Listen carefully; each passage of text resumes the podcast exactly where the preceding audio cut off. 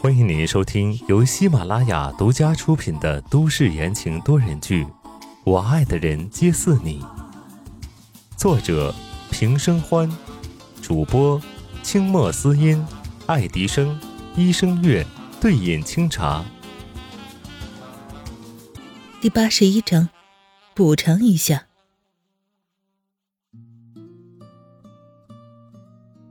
这头，宋时清和温之夏回到了碧海云天，在门口处，方琦把东西从后备箱拿出来，刚走到台阶上就被温之夏接了过去。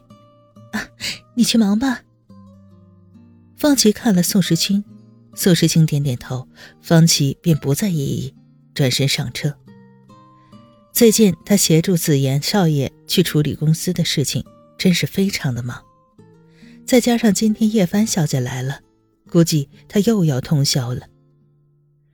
完全忽略下属的存在，宋时清拿过了温之夏手里的东西，搂着他的腰往屋子里走。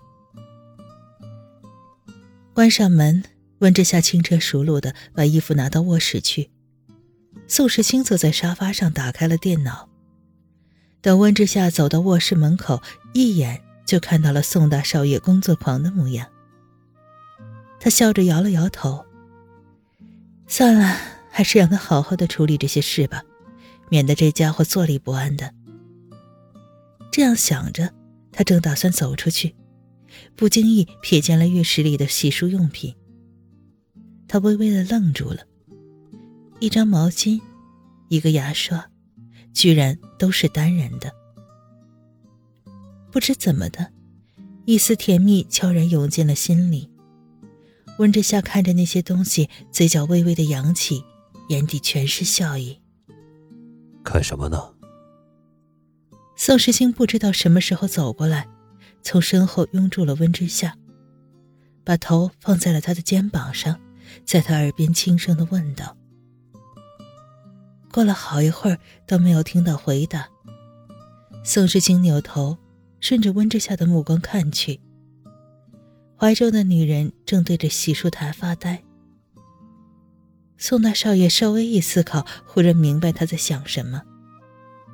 他嘴角搓着笑，提点道：“我觉得他们太孤单了。”温之夏缓过神来，听到这句没头没脑的话，顺口说道：“谁太孤单了？”宋时清抬起下巴，指了指刚刚温之夏盯着的地方。他们呢，都形单影只的。言下之意非常明显，杯子、牙刷、毛巾都要成双成对的才好。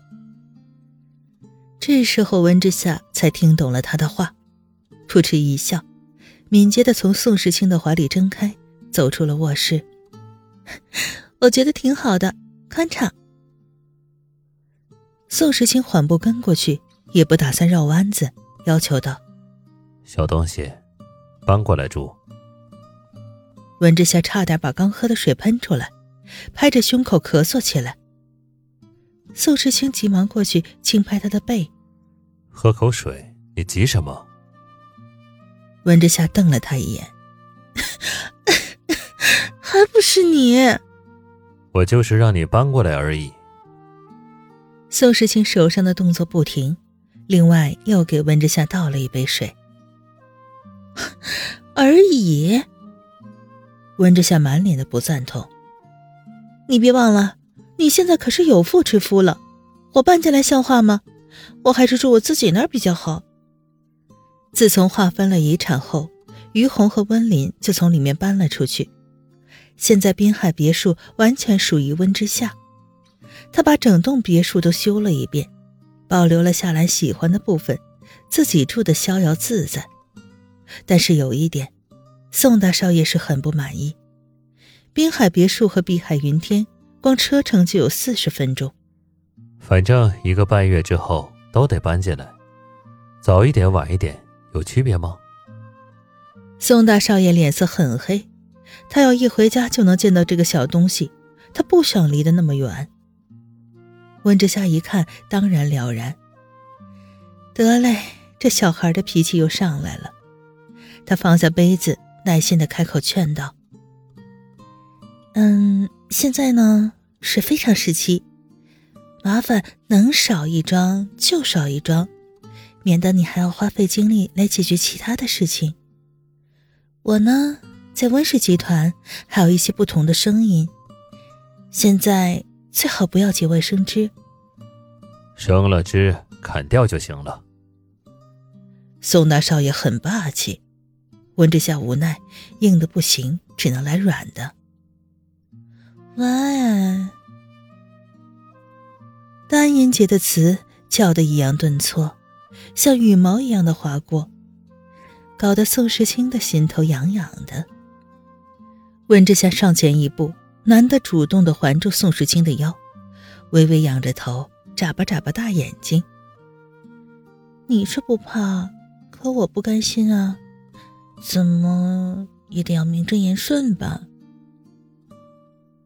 宋时清沉默的抵抗着，温之夏笑着继续道：“哎呀，而且都说好了三个月，你也不能说话不算呀。”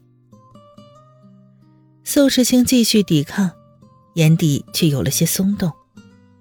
温之夏见状，趁热打铁，踮起脚尖，在他嘴角落下一个吻。还有就是，苏先生，你别忘记了，还欠我一个称呼哦。